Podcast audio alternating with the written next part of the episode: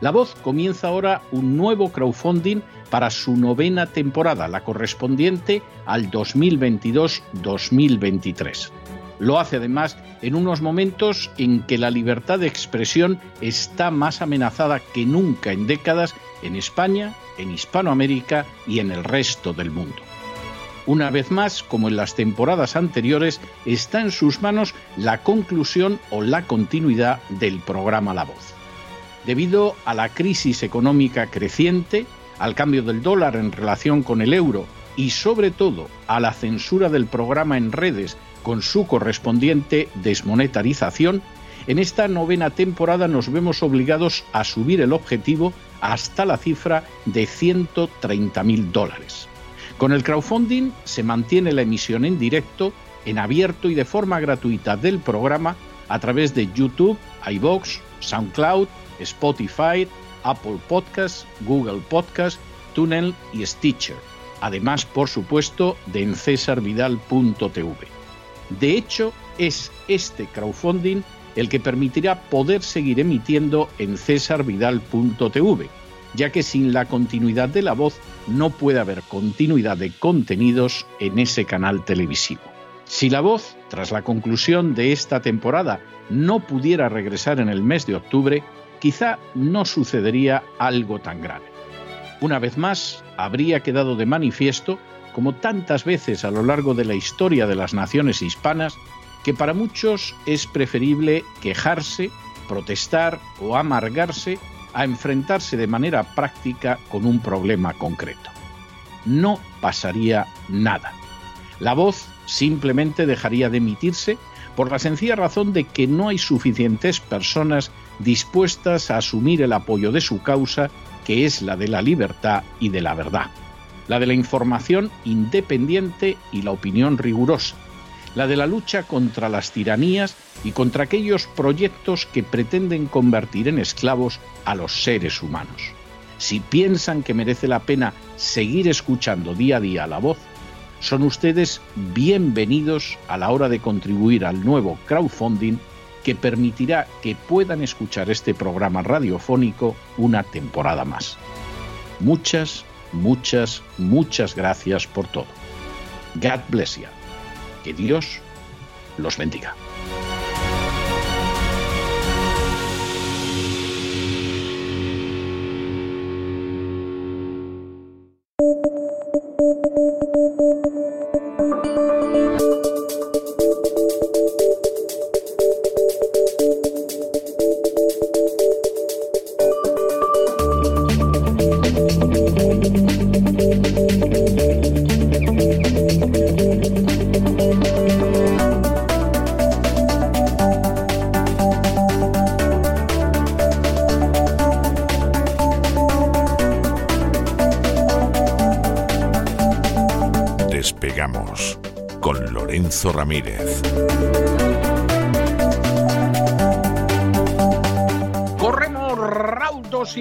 Hacia nuestro avión, atravesamos el umbral, nos tiramos en plancha sobre los asientos, nos abrochamos los cinturones,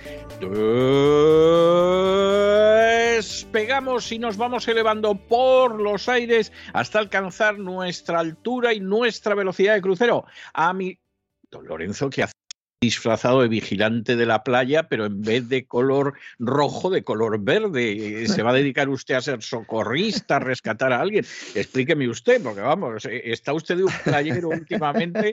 ¿Cómo se nota que ya quedan pocos días para las vacaciones? Muy buenas noches. Muy buenas noches, don César. El bañador también lo llevo verde. Es muy posible que se cambien los eh, flotadores esos tradicionales, ¿no? Y los aparejos esos que llevan los vigilantes de la playa y que hicieron famosos los de la famosa serie, ¿no? Con Mitch Buchanan y compañía, ¿no? Aquellos artilugios que, por cierto, no se veían nunca en playas españolas y ahora lo llevan todos los socorristas. Es cierto, es, verdad, ¿no? Lo que pasa es que esos son rojos pues, y se van a tener que hacer verdes. Usted que va de verde, que ya me explicará. O sea, van a eh, tener eh que hacerse verdes todo, don César, ¿eh? No me diga. Sí, sí, porque si uno es verde, es rescatado de forma automática. Es decir, yo recomendaría a todo el mundo que se, sí, sí, que se pongan un gorro, un gorro de esos de natación. Perdona que me da la tos, un gorro de esos de natación verde para poder verlo en lontananza al personal, porque lo verde va a ser rescatado, don César, en esta recesión.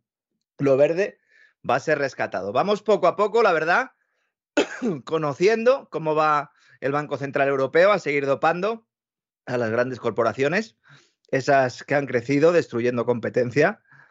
Vaya, me dará tos hoy. con ayuda estatal. No se preocupe, a mí me sucede con bastante frecuencia y, toso, no, no pasa nada. Nuestros estaba bien hasta que, mal. Hasta que hemos arrancado, no sé si esto ya es a lo mejor alguna onda electromagnética, a ver si van a llevar razón los del 5G y tengo aquí a una furgoneta de la CIA en la puerta, don César, ¿se imagina? Salgo a comprar el periódico y me los encuentro con la furgoneta. Pues como digo, vamos poco a poco conociendo cómo va el Banco Central Europeo a seguir dopando a las grandes corporaciones. Es decir, las grandes corporaciones no van a perder, evidentemente, en la recesión. A lo mejor sus accionistas sí, pero los directivos de las grandes corporaciones no.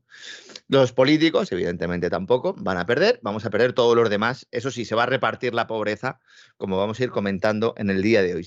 ayer hablábamos de ese fin de la clase media, ahora ya nuestros gobernantes dicen que sí, que hay crisis, que vamos a un momento muy complicado. Evidentemente, la culpa dicen que no es de ellos, sino que es de Putin Mm, o de cualquier otro elemento que vaya surgiendo en los próximos meses, pero va a haber algunos que van a ser rescatados. Y esos serán los que tengan la enseña, los que tengan la marca verde, que eso no tiene por qué eh, ir de la mano de eh, una protección del medio ambiente, ni siquiera de una ecología de salón.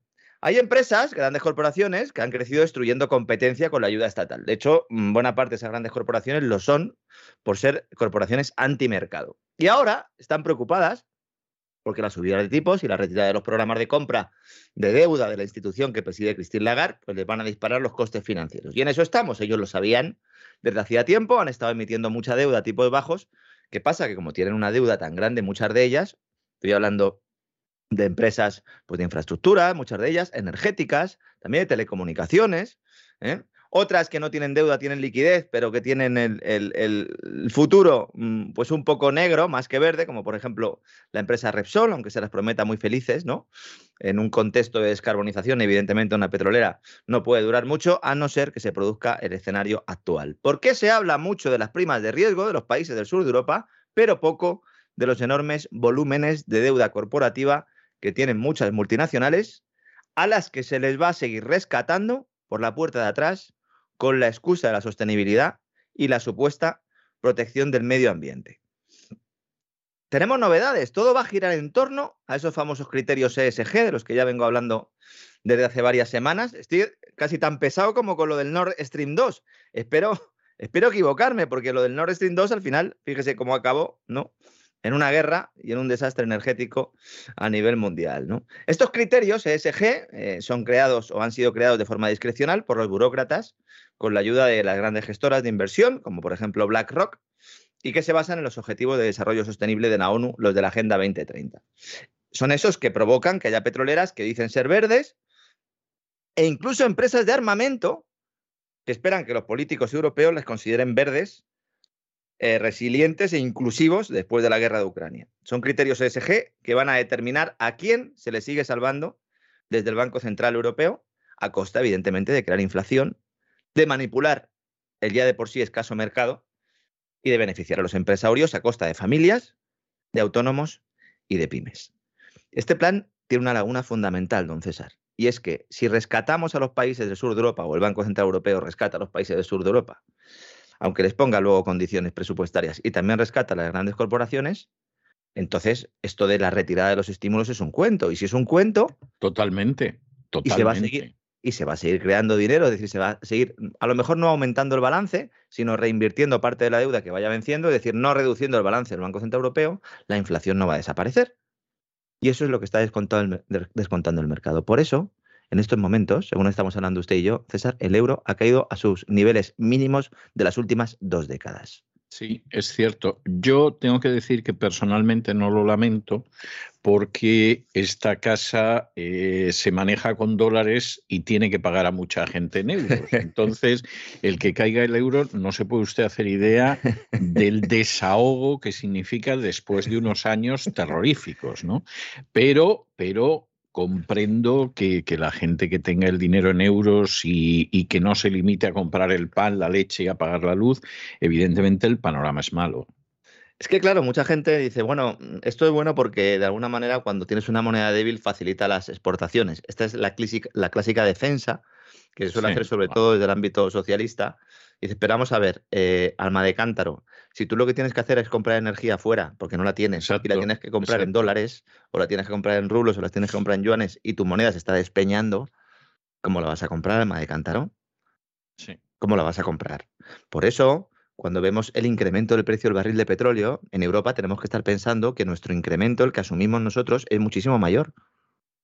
Es muchísimo mayor. Un barril a 120 dólares no es lo mismo si tú tienes una posición de, mm, bueno, que estás una fortaleza superior a la del dólar, vamos a decirlo así, aunque si estás en paridad, vamos ya a la paridad. La paridad prácticamente es en la que estamos ya. Un euro es prácticamente un dólar 1,02. 1,02 euros es un dólar. Vamos prácticamente a esa paridad y según estoy hablando con ustedes, estoy viendo la gráfica y se sigue despeñando. Así que me la voy a quitar de la pantalla porque todavía me pongo a llorar, ¿no? Entonces, esta es la situación en la que estamos. La idea del Banco Central Europeo es utilizar el dinero de los bonos que vayan venciendo, los de los programas de compra de activos. Importante también que tengamos en cuenta cuando se habla de activos, activos queda muy bien, es una palabra muy bonita, incluso positiva, ¿no? Yo tengo activos y tal.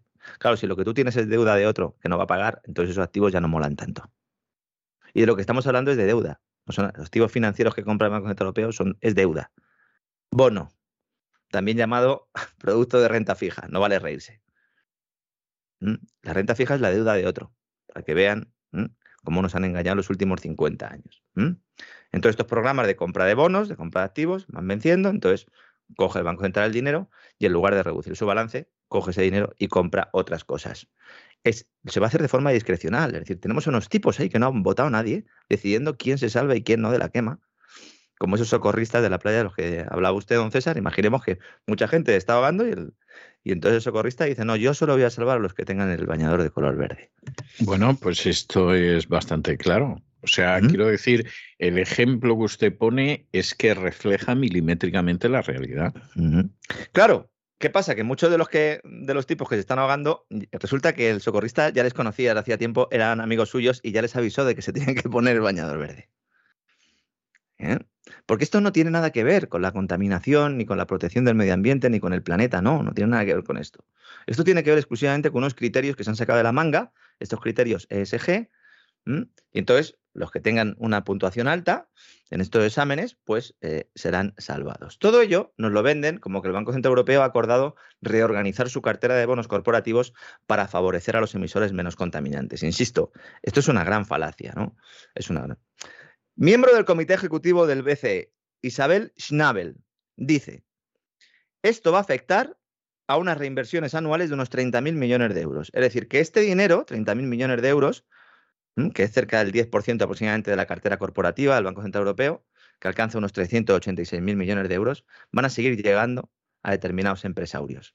Los empresarios que más se han beneficiado del eh, programa de compra del Banco Central Europeo en Europa, por ejemplo, son Telefónica, son Iberdrola, en España, perdón, estaba diciendo. Iberdrola, Telefónica, Repsol. ¿Por qué? Porque es que se introduce otro criterio además del ESG y es que tienes que tener, tienes que ser una gran empresa que tenga pues una triple A, una doble A, según las calificaciones de gestión de riesgo, que de alguna manera pues seas una empresa confiable. Aunque luego en realidad no los pueda ser, pero que sobre el papel lo seas. Con lo cual al final son los mismos los que siempre están recibiendo este dinero.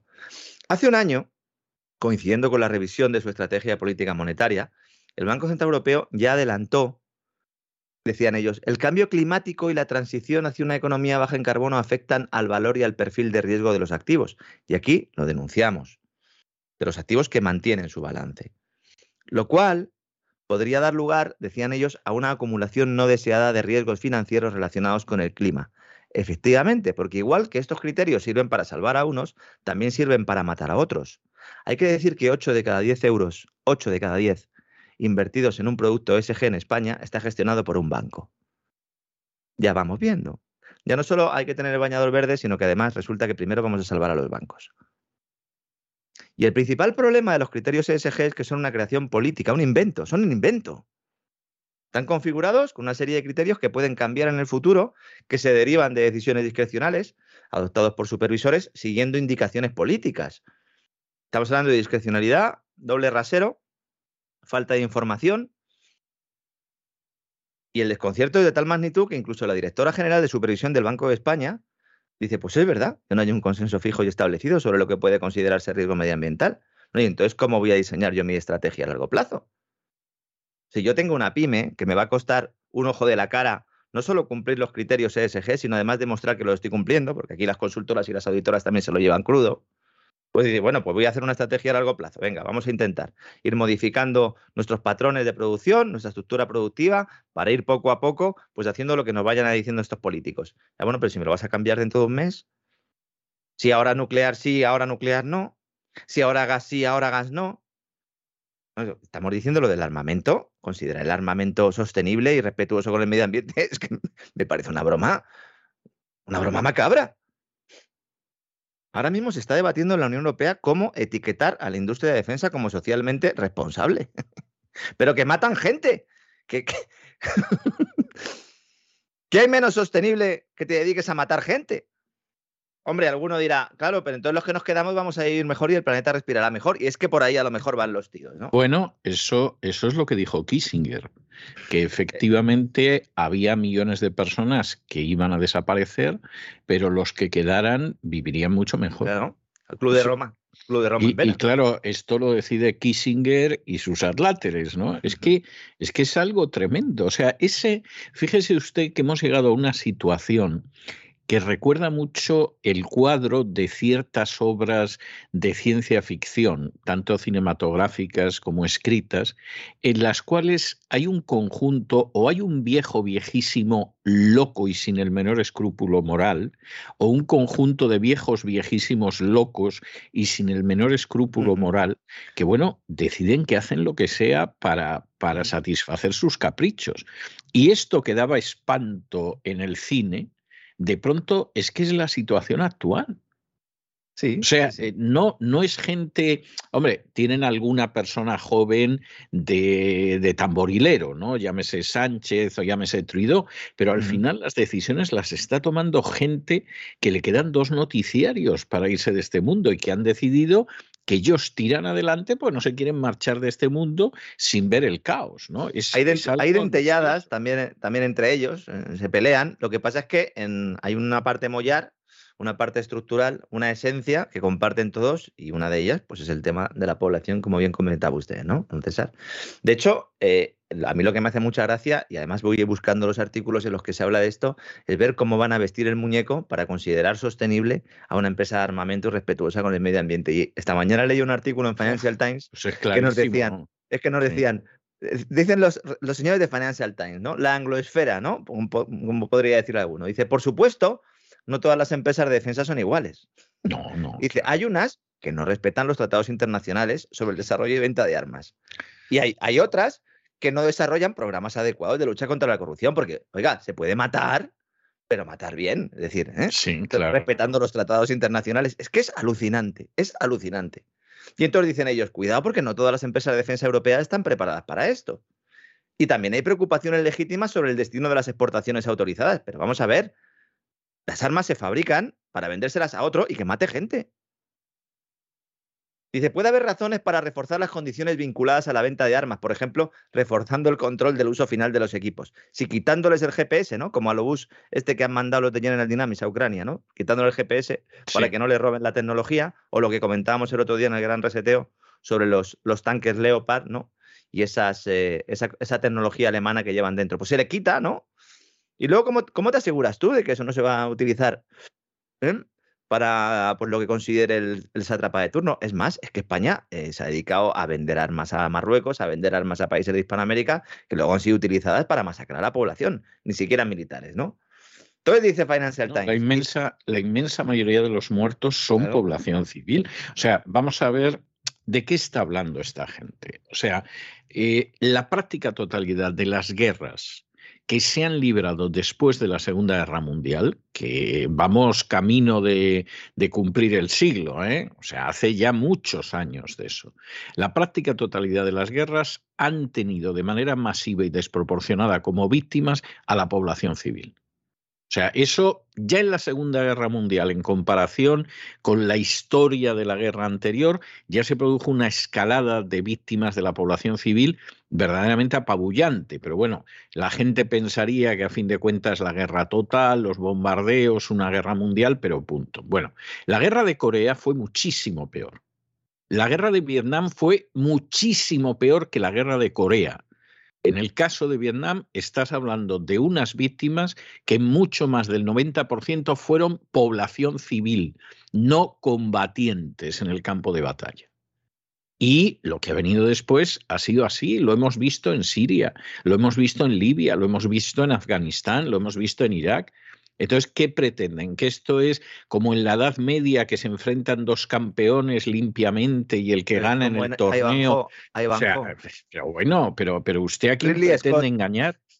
No, pero ¿a quién pretende engañar? Si ustedes han ido creando un sistema de, de muerte, pero masivo, que afecta sobre todo a la población civil, no solo que afecta sobre todo a la población civil, es que incluso cuando las medidas, en vez de ser abiertamente bélicas, son medidas que afectan a la economía, el objetivo confeso es machacar a la población civil a ver si se produce una sublevación y derriban a Milosevic. ¿eh? Bueno, pues luego resulta que no derriban a Milosevic y entonces tenemos que bombardear Yugoslavia.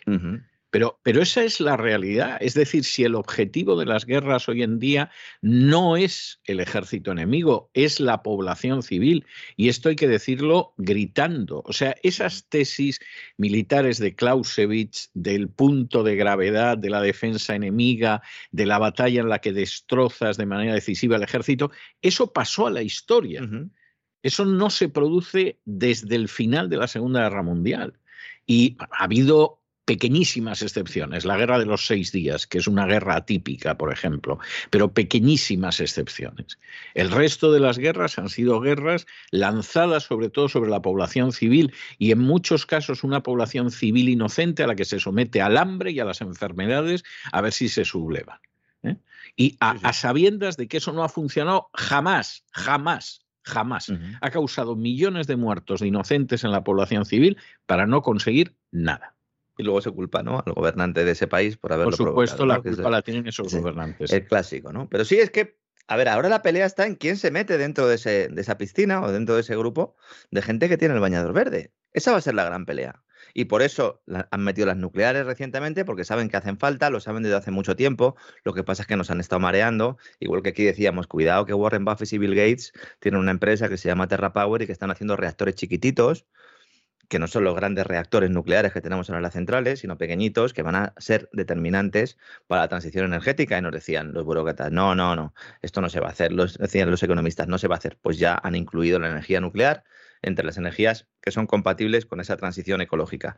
Bueno, es que ahora mismo están quemando carbón, están quemando petróleo. Todo esto hay que pensarlo como una evolución a medio plazo pero que ya se empieza a preparar ahora. Es decir, mientras que se siguen comprando hidrocarburos y se sigue emitiendo CO2 a mansalva, seguramente este año y el que viene sean eh, los que más eh, eh, emisiones tengan por lo menos en producción de energía eléctrica, yo creo que sin ninguna duda, aunque, aunque Alemania ya el año pasado su principal fuente de energía eléctrica fue las centrales térmicas, que fue quemar carbón, pero todo esto se produce al mismo tiempo que nos están vendiendo la transición ecológica, porque esta famosa transición ecológica, transición verde, no es nada más ni nada menos que una transferencia de rentas creada mediante burbuja para intentar sostener ese nuevo modelo y para intentar que sea la punta de lanza o la palanca de ese nuevo orden financiero monetario del cual nos hablan todos. Porque hay que hacerlo trucándolo porque el sistema monetario mundial está quebrado. No el occidental, no, el mundial está quebrado. Y en la medida en que alguien tenga recursos físicos, sobre todo físicos, ¿no? También financieros, pero sobre todo físicos, para poder mandar en ese nuevo mundo, pues tendrá opciones. Y por eso China y Rusia es una alianza importante, por eso Europa no va a ser nada, porque sin energía, con industria no tienes apenas nadie, por eso Estados Unidos va a ser un agente importante.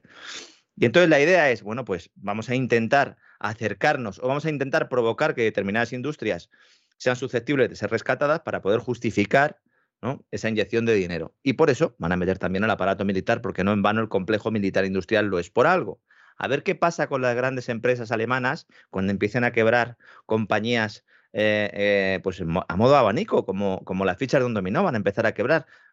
todos los días en los periódicos alemanes hay nuevas declaraciones en este sentido. Ayer citamos al responsable de los sindicatos, eh, también el responsable de la patronal hablaba hoy en varios diarios alemanes diciendo que esto es un desastre. El Instituto Prognos, que es un instituto de estudios, una consultora con sede en, Basilea, Suiza, en el mismo sitio, ¿no? Donde el, Banco Internacional de Pagos, del cual vamos a hablar ahora, acaba de, publicar un estudio hace escasos días en el que dice que si finalmente se produce ese corte del gas eh, ruso eh, este invierno, la economía de la Unión Europea va a caer un 12,7%.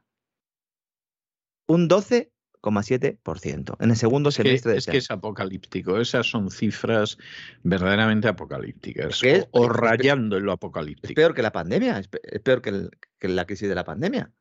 Con, la, con el tema de que en la pandemia estábamos encerrados y no se podía producir, pero si ahora no produces porque directamente no tienes energía, no tienes gas, Claro, ¿esto qué pasa? Mucha gente dice, bueno, pero esto, el suicidio, esta, la soga verde de la que hablas todos los días, Lorenzo, el tema del gas, ¿cómo se justifica? Pues porque después de ese desastre, entonces tú puedes construir esto del caos famoso, ¿no? Que emplean tanto los ingenieros sociales. Yo lo destruyo todo, manteniendo mis estructuras intactas, luego compro barato, es decir, entro en, en todo ese fregado, en toda esa destrucción y me llevo lo poco que esté salvable y luego edifico a partir de ahí según mi modelo.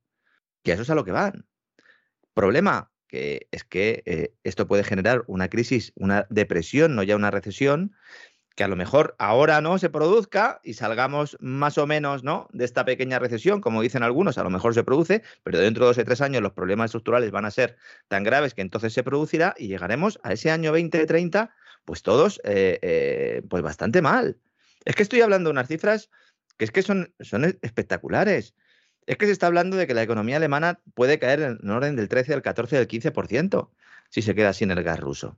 Desde luego, a quien se le ocurrió la idea de las sanciones a Rusia, o era un imbécil, pero, pero de unas dimensiones, pero bueno, bueno, bueno, absolutamente indescriptibles, o es uno de los personajes más malvados o un conjunto de personajes más malvados que realmente se pueda imaginar. ¿Sabe usted de lo que yo me estoy acordando mucho en los ultimísimos meses con toda esta historia del golpe? Me estoy acordando de todas las medidas económicas que adoptó Gorbachev supuestamente para mejorar la situación de la Unión Soviética, en realidad para torpedear la economía y hundirla. ¿eh? Y yo hace muchos años, pues eso, hace treinta y tantos años, eh, me creía la historia oficial de Gorbachev como personaje que quería mejorar la Unión Soviética y que adoptó medidas para mejorarla, pero le salieron mal y entonces al final pasó lo que pasó. Bueno, hace muchos años, sobre todo después de dedicarle muchas horas a estudiar la documentación rusa, que estoy convencido de que Gorbachev era simplemente un agente de potencias extranjeras cuya misión era volar desde dentro de la Unión Soviética y lo consiguió. Y lo consiguió además adoptando medidas económicas equivocadas, porque con medidas económicas equivocadas nuestras economías, por muy pujantes que parezcan, la economía soviética crecía más que la americana desde hacía muchos años. Eh, también es verdad que porque había quedado devastada después de la Segunda Guerra Mundial y claro, pasaba como la economía española con Franco, que tenía unas tasas de crecimiento tremendas porque venía de muy atrás. Bueno, eso se puede dinamitar desde dentro casi casi como en las artes marciales, tocando aquí, aquí y aquí y no tienes que hacer más que lo destrozas. Y tengo la sensación, de verdad que es una sensación, y me gustaría equivocarme, que me viene mucho en los últimos meses, de que en estos momentos la Unión Europea está sufriendo un proceso como el que sufrió en su día la Unión Soviética. Es decir, estamos golpeando en determinados sitios y va a colapsar exactamente igual, porque es fácil hacerlo cuando sabes dónde golpear. Y efectivamente, claro, con la excusa de que tenemos que sancionar a Rusia, bla, bla, bla, bla, bueno, pues la Unión Europea se va a encontrar en una situación que más vale que convenza a Zelensky para que esto lo solucione en el mes de agosto y si puede en este mes. Porque es que si no, la que se le viene encima es dantesca. Hay, hay una, una, idea que está pasando también un poco desapercibida y que es importante que recordemos. A Rusia no le interesa cortar el gas del todo, es decir. No, claro. Ellos, eh, lo que. La situación ideal para ellos sería reduciendo progresivamente eh, utilizando estratagemas o, cosas bastante reales, como el caso que llevamos comentando ¿no? en los últimos días de la famosa, del famoso turbocompresor, de la famosa turbina, ¿no? del gasoducto Nord Stream, que si la tienen los canadienses, que si no la tienen, que esto no me permite a mí eh, suministrar todo el flujo de gas que, que quiero, pero lo que está claro es que Rusia va a jugar a eso, y va a jugar a eso con muy poca transparencia, evidentemente, porque es la herramienta y el arma que tiene. ¿no? Entonces, a ellos les interesa pues, seguir suministrando gas no solo para que eh, seguir ingresando, porque al final, pues tú te generas mercados alternativos y teniendo en cuenta que la Agencia Internacional de Energía prevé que los precios del gas se multipliquen este año por seis respecto a, las cifras que teníamos en 2019, es evidente, ¿no? Que a ti te interesa seguir vendiendo gas y además por esa eh, dependencia, ¿no? A Rusia no le interesa que Europa se pueda tirar en los brazos estos, ¿no? De la transición ecológica, porque entonces puede tener, un, puede tener un problema mayor. No olvidemos que China está viendo todo esto desde la lejanía, Estados Unidos lo está viendo desde la, lejanía, pero si ambos más o menos amigos, hay una frontera ahí. Hay una frontera ahí, estamos, vamos a ser vecinos para siempre, ¿no? Porque los países no los pueden mover, ¿no? Eh, por lo menos hasta ahora no ha habido ningún caso eh, con el tema de Israel se estuvieron a punto ¿no? de llevárselos a la Patagonia, pero eso sería otra historia. ¿no? Yo estoy convencido de que esto es un proceso de voladura controlada. Yo creo que ya dentro de unos meses o después de unos meses de análisis eh, yo ya he llegado a esa conclusión. Estoy bastante seguro, por lo menos creo que hay suficientes indicios para decir que se intenta buscar un desastre para provocar ¿no? un cambio de paradigma de igual manera que cuando Nixon salió eh, en televisión para decir que se había acabado el patrón oro y luego nos vendieron todo el tema de la crisis de los años 70 como si no tuvieran nada que ver y tienen mucho que ver. Lo vamos a analizar en, futuros programas. Pues yo creo que estamos en un momento de paradigma muy similar, ¿no? Claro, lo que necesitan es, si ya tienen un enemigo, necesitan algo sobre el que construir e, esa nueva catedral, ¿no? Un nuevo tótem, ¿no? Y este tótem es lo verde. ¿No? Ese cisne verde del que nos hablaba el Banco Internacional de Pagos, que ya publicó en 2020, el año de la pandemia, un informe hablando de ese cisne verde, tomando la figura del cisne negro, la metáfora de Nassim Taleb, para anticipar una crisis financiera creada precisamente por el cambio climático, o más bien por la forma en la que los reguladores financieros y económicos eh, tratarían el cambio climático. Esto es una gran trampa también argumental, muy similar a la utilizada cuando se habla de los efectos económicos de la guerra de Ucrania. Es una falacia trabajada y sencilla al mismo tiempo, porque la causa del problema no es el hecho en sí. Es decir, que cambie el clima o que haya guerra en Ucrania eh, no es el problema para los demás, sino las supuestas soluciones y respuestas que dan los burócratas del resto del mundo a estos hechos. En el caso de Ucrania, las sanciones a Rusia, sanciones boomerang, evidentemente, que afectan más a ciudadanos de los países europeos, y si hablamos de crisis financiera climática, pues una crisis artificial porque el riesgo financiero climático, insisto, nos lo hemos inventado, no es algo que esté relacionado con criterios de mercado, sino con esa soga verde de la que hablamos siempre, ¿no? Entonces esto es lo que se va a hacer para justificar esa recesión y ese posterior rescate de quienes las élites consideren o le hayan puesto previamente la etiqueta de verde. Eh, resilientes somos nosotros porque vamos a tener que aguantar carros y carretas inclusivos seremos todos porque al final en esto sí que no hay diferencia de género porque todos vamos a pillar por todos los lados, ¿no? Hay un informe de la Correduría de Seguros y Consultoría de Riesgos en Marsh que dice que el 90% de las empresas del índice Euronext, podríamos decir el 90% de las empresas cotizadas europeas, considera que esto del SG, estos riesgos derivados, son el principal desafío al que se enfrentan, muchísimo más que un problema de crisis energética. Fíjese hasta qué punto los burócratas han metido la mano ahí. Hay 40.000 millones de euros de deuda corporativa europea con problemas ahora mismo, cuando a finales de 2021 la cifra era de 6.000 millones. Es que se dice pronto, es que, es que son cifras mareantes. O sea, es de eso que dices, a ver qué cifra me ha dicho, déjeme que me siente, déjeme que me siente a ver si se me pasa.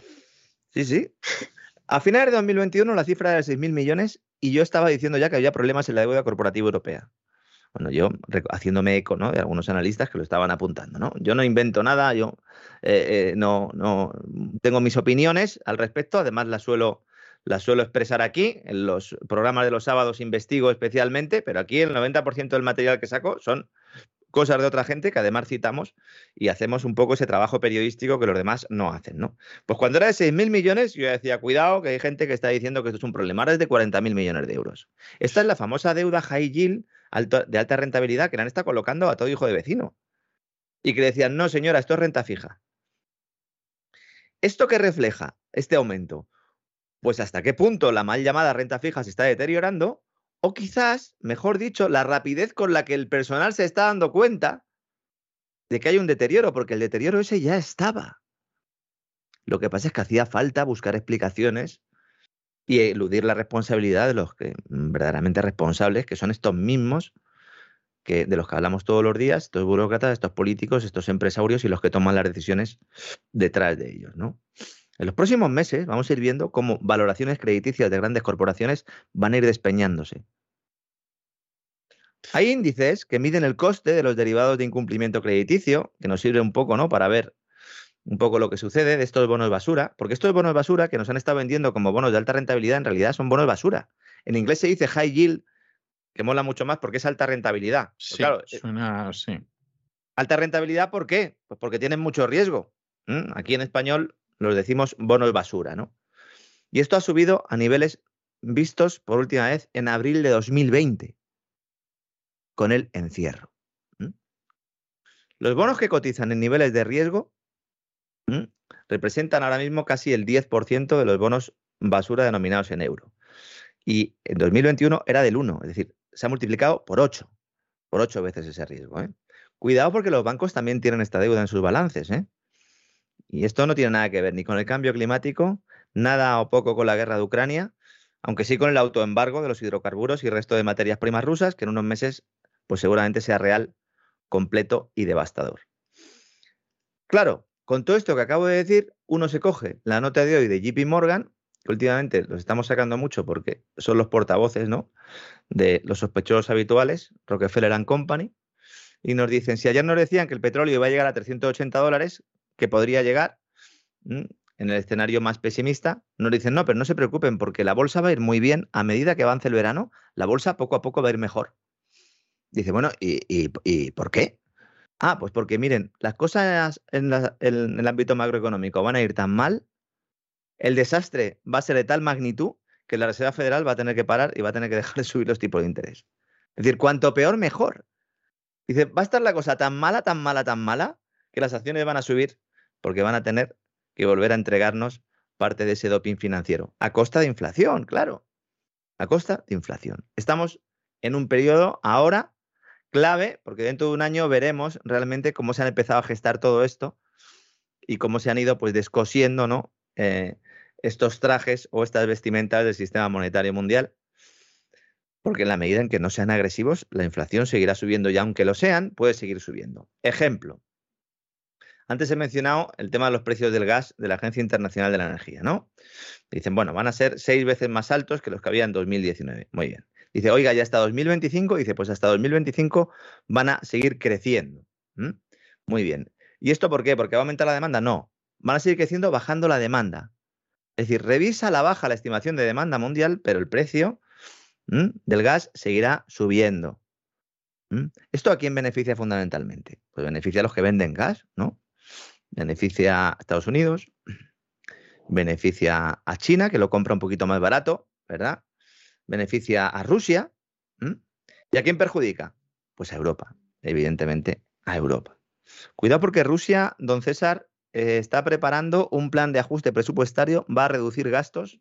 Dicen ellos que van a reorganizar el presupuesto, pero van a reducir gastos y van a pasar parte del, gasto que hacían en infraestructuras y en transporte, etcétera, etcétera, lo van a pasar para intentar asistir a las economías familiares, porque por mucho que el rublo eh, esté fuerte existiendo controles de capitales, evidentemente, pues eh, eh, esta fortaleza es un poco relativa. Evidentemente, Rusia será golpeada. Lo que siempre decimos aquí es que eh, los ciudadanos rusos y las familias y las empresas rusas pues tienen más posibilidades, tienen más callo ¿no? de aguantar todo esto sin necesidad de salir a las calles o sin necesidad de que se produzca un apocalipsis zombie, porque en Europa, con unas caídas económicas como las que estamos hablando, como unos cortes de energía como los que estamos hablando, pues evidentemente las consecuencias para las familias y los hogares serán tremendas, ¿no? Por mucho que el Partido Socialista, por ejemplo, no haya lanzado una campaña en redes sociales sacándonos a un señor que va en motocicleta y que aplaude al gobierno por haberle rebajado 20 céntimos el litro del, combustible, ¿no? Como si esto eh, pues sirviera para algo, ¿no? Y mientras se debaten los términos del rescate y quiénes serán los agraciados, pues el enfermo europeo, como digo, tiene eh, cada vez peor pinta. Ayer hablábamos de Alemania y de su crisis industrial, sin conocer todavía los datos de comercio exterior. Terminé de hablar con usted, don César, y antes justo de apagar el ordenador, salen los datos de comercio exterior que reflejan una caída de las exportaciones y un aumento de las importaciones que ha disparado el déficit comercial de Alemania a niveles no vistos desde 1991. Hablaba usted antes de Gorbachev, digo, pues por ahí vamos. La locomotora europea, famosa por su potente industria exportadora, se enfrenta a un fin de ciclo y con él algunos apuntan ya al fin del proceso de construcción europea. ¿Qué va a pasar con ese proceso de construcción europea? ¿Quién va a tirar del carro, César? Bueno, qué disgusto, qué disgusto acaba de darle usted a Ucrania que iba a entrar. Dirán, hombre, esperaos un poco. bueno, es, que, es que por lo menos era una década lo que tenía que esperar. O sea que luego supongo que los ucranianos pondrán contar a sus nietos, nos quedamos a 10 años de entrar. Si la Unión Europea hubiera durado 10 años más, habíamos entrado. Habrá ayudas de Estado a empresas alemanas, yo creo, sin ninguna duda, como pasó durante la pandemia, que 6 de cada 10 euros de ayudas de Estado en la Unión Europea fueron a parar a manos de empresas alemanas. Veremos procesos de concentración importantes. Veremos, de alguna manera, una socialización de, la, economía europea.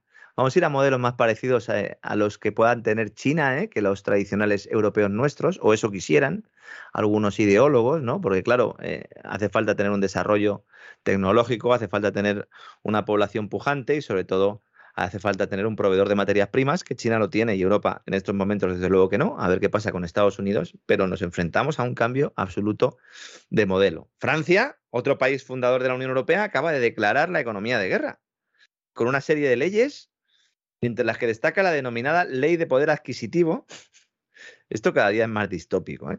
Presentan una ley de poder adquisitivo y lo que contempla es la soberanía energética que otorga al Estado poderes sin precedentes para explotar las infraestructuras gasísticas francesas a su antojo durante este invierno en caso de crisis de suministro, saltándose eh, muchos trámites burocráticos. Espero que no los trámites técnicos, porque cuidado con hacer experimentos con gaseosa. O sea, ¿eh? el poder adquisitivo es el que va a tener el Estado francés, pero que no es suyo. Eso es. o sea, aquí no nos vamos a engañar. ¿eh? Luego le darán algún cheque, ¿no? A los hogares y estas cositas y dirán, bueno, pues ya está el escudo social, ¿no?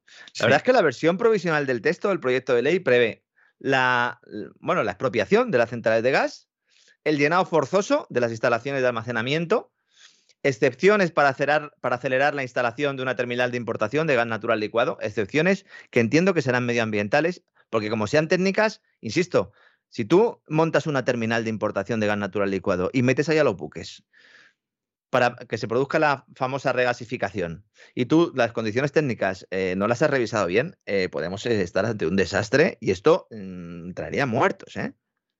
Sí, sí. Entonces, cuando, cuando, hablan de excepciones, supongo que hablarán de excepciones regulatorias o de carácter medioambiental, ¿no? Bien, también van a abrir centrales térmicas. El Estado francés también recupera las centrales térmicas, es decir, la quema de carbón. ¿no? Y Francia no es el único país de la Unión Europea que ha optado por la apertura de centrales de carbón para hacer frente a, esta reducción de los flujos de gas desde Rusia. Ya son muchos, ¿eh? Hay planes similares en Alemania, evidentemente, en Austria, Polonia, Italia, Holanda, Grecia también, fue una de las primeras en tomar medidas para apoyar la electricidad producida por combustible fósil. Entonces alguno dirá, pero bueno, ¿qué nos estás contando, Lorenzo? Pero vamos a ver, o sea, tú nos has empezado diciendo que iban a rescatar a los verdes y que hay un proceso de transición ecológica y que se va a impulsar todo este proyecto creando una burbuja con eurobonos y con más deuda pública, etcétera, etcétera. Sí, y al mismo tiempo van a estar quemando carbón como si no hubiera un mañana. Y nos van a decir que nosotros somos los que contaminamos. Y que nosotros somos los que tenemos que modificar nuestros patrones de consumo. Y nos pondrán impuestos a las energías que sean más contaminantes, mientras que ellos producen electricidad con esas fuentes de energía, porque ni es que no hay otra, no se la voy a comprar a Putin, que es muy malo. Ese es lo peor de todo esto, porque si me dijeran, miren, nosotros apostamos por el tema de la transición ecológica y no vamos a quemar ni, ningún tipo de hidrocarburo. Bueno, pues ustedes hacen un plan, reorganizan su economía, le dicen a la población que va a vivir en las cavernas durante unos años y a lo mejor dentro de 15, 20 o 25 años, a lo mejor tenemos una sociedad sin CO2. Yo lo dudo mucho porque, insisto, los hidrocarburos son mucho más ¿no? que producir electricidad. Pero bueno, no lo podemos creer. Pero claro, las dos cosas a la vez no pueden mantener. No me puede estar diciendo a mí, oye, cúmpreme los criterios medioambientales y que tu principal fuente de producción de electricidad sea la quema de carbón. Sí, sí, sí, sí, sí. Entonces, claro, eso es, ese es el, gran elefante en la habitación del que nadie habla. Y claro, los periodistas muchas veces, los analistas, los escritores, se ponen a, a, escribir, ¿no? A analizar, a intentar desvelar todo lo que está pasando y caen en contradicciones porque las dos cosas a la vez no pueden ser. No. Algunos no, es así. Algunos expertos ya están diciendo que el plan de apertura de las centrales se va a ver amenazado porque resulta que no hay carbón. Dicen, muy bien, ustedes quieren quemar carbón, van a abrir las centrales. ¿Dónde está el carbón? Porque es que el carbón también se lo comprábamos a los rusos. El 46% del consumo total de carbón de la Unión Europea era combustible fósil de Moscú. Carbón me refiero, ¿eh? El 40% lo ocupa el gas y el 27% el petróleo. Es decir, hay aún más dependencia del carbón ruso. Y este, a partir del 10 de agosto, no se compra, en teoría. Yo no sé si luego lo traerán de Strangis o no lo traerán. El precio del carbón está experimentando un crecimiento sin precedentes. Porque nos estaban diciendo que no, que ya carbón no. Verde y negro a la vez, don César. Como el Betis, como el uniforme del Betis cuando llevan el pantalón negro. El gas se ha encarecido un 700% en Europa desde principios del pasado año, según Bloomberg, una cifra muy parecida a la que daba la Agencia Internacional de la Energía. ¿no? Y ante esto, pues muchos analistas dicen, no, esto es un riesgo, pero también una oportunidad. Existe el riesgo de que haya divisiones y conflictos internos entre los estados de la Unión, porque claro, en el momento en el que empiecen a aplicarse racionamientos, la gente dirá y le preguntará a sus gobernantes, oye, ¿por qué yo tengo que racionar mi energía si el alemán está consumiendo esa energía? ¿Por qué yo tengo que darle la energía a un alemán? ¿O por qué un italiano tiene que tener energía antes que un holandés? Este debate se va a producir dentro de tres o cuatro meses. Naturalmente, naturalmente. Porque es que la Comisión Europea ha determinado que se establezcan racionamientos de energía en todos los países si uno de ellos tiene problemas. Esto implica que España puede tener asegurado, por ejemplo, su suministro de gas porque tenga almacenamiento y porque siga viniendo de Argelia, pero a lo mejor tenemos racionamientos porque los alemanes no tienen suficiente. En el informe ese que he citado antes de Prognos, el que hablaba de la depresión, de esa caída del PIB europeo del 12,7%, en el caso de que hubiera un corte de gas ruso absoluto, ahí se plantea que si se cierra el grifo completamente, el 50% de la, de la demanda alemana no puede ser cubierta. La mitad de la demanda. Entonces tiene que ser cubierto entre todos. Entonces dicen, bueno, puede haber conflictos internos. Por eso, desde los poderes públicos, tenemos que hacer un llamamiento para la unidad. Decía esta mañana Bloomberg, los mercados energéticos podrían ser un buen punto de partida para la unidad. En lugar de esperar a que más países pongan en marcha planes de emergencia para el gas, la Unión Europea debería declarar una emergencia regional. Hay que presionar a los países para que compartan lo que tienen en lugar de acapararlo, dice Bloomberg. Ya, ya, ya, ya. Viva el mercado libre. ¿eh? Qué bonito, ¿eh? Y además para que compartan lo que tienen, claro, sí, sí. Sí, lo que pasa es que eso siempre se comparte en ciertas direcciones. claro. Es que... Y dicen desde Estados Unidos, porque Bloomberg al fin y al cabo es Estados Unidos, ¿no? Dice, esto significaría también presionar a Alemania y a los Países Bajos para que mantengan abiertas las centrales nucleares y los yacimientos de gas cuyo cierre está previsto. Claro, y para que compartan, ¿eh? Claro. O sea, sobre todo para que compartan, sí, sí. Dice, bueno, y de momento vamos a ir creando ya un fondo de compensación de unos 20.000 millones de euros, ¿no? Financiado mediante préstamos conjuntos para la solidaridad energética. Y esto es lo que tenemos ahora, en estos momentos, ¿no? Esto lo vamos a ir viendo cómo se va desarrollando. Entonces, todavía son embriones. Hay muchas cosas que estamos comentando aquí que son simplemente ideas que tienen los burócratas, pero ya empezamos a ver configuraciones de mensaje. Eh, vamos a aprovechar este verano sobre todo para mm, darnos cuenta de la situación en la que estamos, porque el ruido que va a haber en otoño y en invierno va a ser tan elevado que no vamos a tener tiempo de pensar. Es decir, las decisiones hay que tomarlas ahora, desde el punto de vista familiar, desde el punto de vista empresarial. No esperen a septiembre, octubre, porque la ola va a ser tremenda. ¿no? Bueno, en España el mensaje ya ha cambiado, de hecho, don César. Ahora, la vicepresidenta económica, Nadia Calviño, que hace unas semanas seguía todavía hablando de la robusta recuperación que a su juicio se estaba produciendo en la economía española, ahora nos dice, sin inmutarse y con la misma cara de cemento armado que antes, que los próximos trimestres van a ser complejos para familias y empresas ante un escenario de inflación más persistente y elevado de lo previsto. Mire, yo después de ver este fin de semana al director de La Razón, a Francisco Maruenda, diciendo que Ucrania ha perdido la guerra y que esto no se puede alargar, yo ya sinceramente me creo cualquier cosa. Lo divertido va a ser a la vuelta de un año diciendo todos que ellos no querían guerra en Ucrania, que siempre se opusieron y que por supuesto la culpa la tiene Putin. Claro, porque hay un elemento, si mañana se acaba la guerra, si llegara a un acuerdo, todas las partes interesadas, imaginémonos, llegan a un acuerdo, hay mucha gente que piensa, ah, pues entonces la cosa más o menos se solucionaría y seguiríamos la senda ascendente que llevábamos antes, ¿no? No, señor. Ya se han bloqueado las reservas del Banco Central de Rusia. No hay vuelta atrás. Putin lo decía en el foro de San Petersburgo, lo analizamos aquí también en cesarvidal.tv. Sí. No vamos a volver al mundo de antes. A Rusia le han robado sus reservas. Le han robado todo el dinero que tenía ahorrado en divisa extranjera. Sí. Más de 600 mil millones de dólares al cambio. Se lo han robado. Y se lo pueden robar a cualquier otro país. No hay vuelta atrás. China había iniciado un movimiento con Rusia hacía ya mucho tiempo y ahora pues de alguna manera lo está respaldando. Vamos a hablar ahora al final del programa de China y de Estados Unidos y de esa relación de amor-odio. Se necesitan, pero evidentemente en público se tienen que pelear, ¿no? Lo cual pues nos está llevando a situaciones de lo más dantescas, ¿no? Bueno, después de decir esto la señora Calviño dice, ¿cómo que van a ser complejos para familias y empresas? ¿Y para ti no? Es que ella misma lo dice. Dice, no, no, esto va a ser muy complejo para las familias y las empresas. Claro, para el Estado no, ¿no? Para el sector público no, ¿no? Que vais a seguir cobrando como si no hubiera mañana, que vais a seguir esquilmando a la población, que vais a seguir aprovechando de la inflación. Esta señora, hace pocas semanas, aseguraba que la inflación bajaría notablemente en la segunda mitad de año. Esto lo hemos visto, con titulares abriendo periódicos en España. Las mentiras tienen las patas cada vez más cortas.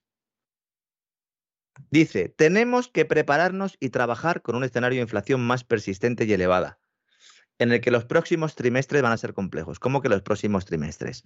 Decir los próximos trimestres es decir los próximos años, ¿eh? Por lo menos un año más, ¿no? Esto lo ha dicho Nadia Calviño públicamente. Dice, no, pero no va, no va a haber evolución del PIB negativa, no va a caer la economía. Pero ¿cómo que no, señora? Si en el primer trimestre España creció un 0,2%, un 0,2.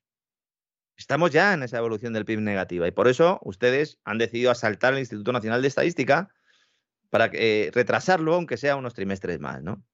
Y luego Calviño lanza otra idea que estoy viendo ya, ¿no? Entre muchos economistas del régimen, sobre todo el ámbito de la teoría monetaria moderna, ¿no? Y de estos que dicen que el déficit no importa y que se puede imprimir sin fin, ¿no? De la escuela del hermano de Garzón y compañía, ¿no? Ahora ya la idea es, vale, hay inflación, Vale, nos estamos haciendo todos más pobres, pero ahora hay que hacer un reparto justo del coste de esta inflación. Hay que hacer un reparto justo de la pobreza. Los mismos tipos que han creado esta inflación nos dicen, bueno, es verdad, existe. Yo no he sido, pero esto hay que repartirlo entre todos. Entre todos, menos entre ustedes. Eso es lo que está diciendo Naya Calviño. Porque si no habrían deflactado el PIB, habrían eh, descontado lo que es el efecto de la inflación en las tablas de IRPF, lo digo siempre. Se habrían producido rebajas notables del IVA, más allá de esa desesperada después de las elecciones a costa de la factura eléctrica. Se habrían hace años liberalizado muchos sectores, se habría dejado de meter la mano en la caja de forma sistemática. Mucha gente que dice, es que mm, tú no das soluciones. Bueno, es que mi trabajo no es dar soluciones, pero aún así las damos. Planteamos muchas alternativas. Lo que pasa es que ahora hay muchas cosas que no se pueden arreglar. Si yo le digo a mi hijo 25 veces, ten cuidado, hijo, con el jarrón ese, que lo vas a tirar. Mi hijo no me hace ni caso ni una vez, todas las veces pasa rozando y al final le pega un golpe y lo tira. El jarrón ya no se puede arreglar. y hay muchos que llevamos mucho tiempo diciéndolo, años diciéndolo, bueno, usted, usted más que yo, que íbamos a un escenario de este tipo. Porque la crisis, las crisis han sido recurrentes y se han ido haciendo bolas de nieve utilizando para ello diferentes burbujas, ¿no? Burbuja.com, burbuja inmobiliaria, la burbuja ahora que quieren, bueno, de lo digital y sobre todo la burbuja ahora que quieren montar, ¿no? de lo verde, ¿no? Sería una burbuja doble verde y digital, ¿no? Y en Estados Unidos, Ahora mismo el foco económico está en la rebaja de los aranceles a los productos chinos. Menudo papelón también, es decir, te vas a la OTAN, a la cumbre de la OTAN, ¿no? Estás allí con Begoña Gómez y tal, allí alternando con la reina Leticia, pasándolo bien, ¿no? Joe Biden pasándolo bien, viniéndose arriba relativamente, luego haces tu discurso, mm, criticas a Putin, un poquito a China también con la boca pequeña, y luego vuelves a tu país y dices, bueno, y ahora voy a hablar con los chinos y voy a rebajarle los aranceles para que mi población pueda comprar un poco más barato y así detener en parte ese impacto inflacionario sobre los hogares. Menudo papelón del tío Joe. La Casa Blanca quiere rebajar aranceles al mismo tiempo que mantiene la dureza de su discurso contra Xi Jinping. Un ejemplo más también de cómo los políticos quieren sorber y soplar al mismo tiempo, ¿no? El plan está preparado, don César, está encuadernado a doble espacio y la administración Biden está esperando el momento adecuado para sacarlo algunos medios norteamericanos dicen que podría salir esta semana y el objetivo es aliviar la inflación al reducir el coste de las importaciones, a costa, claro, de perjudicar a los productores locales.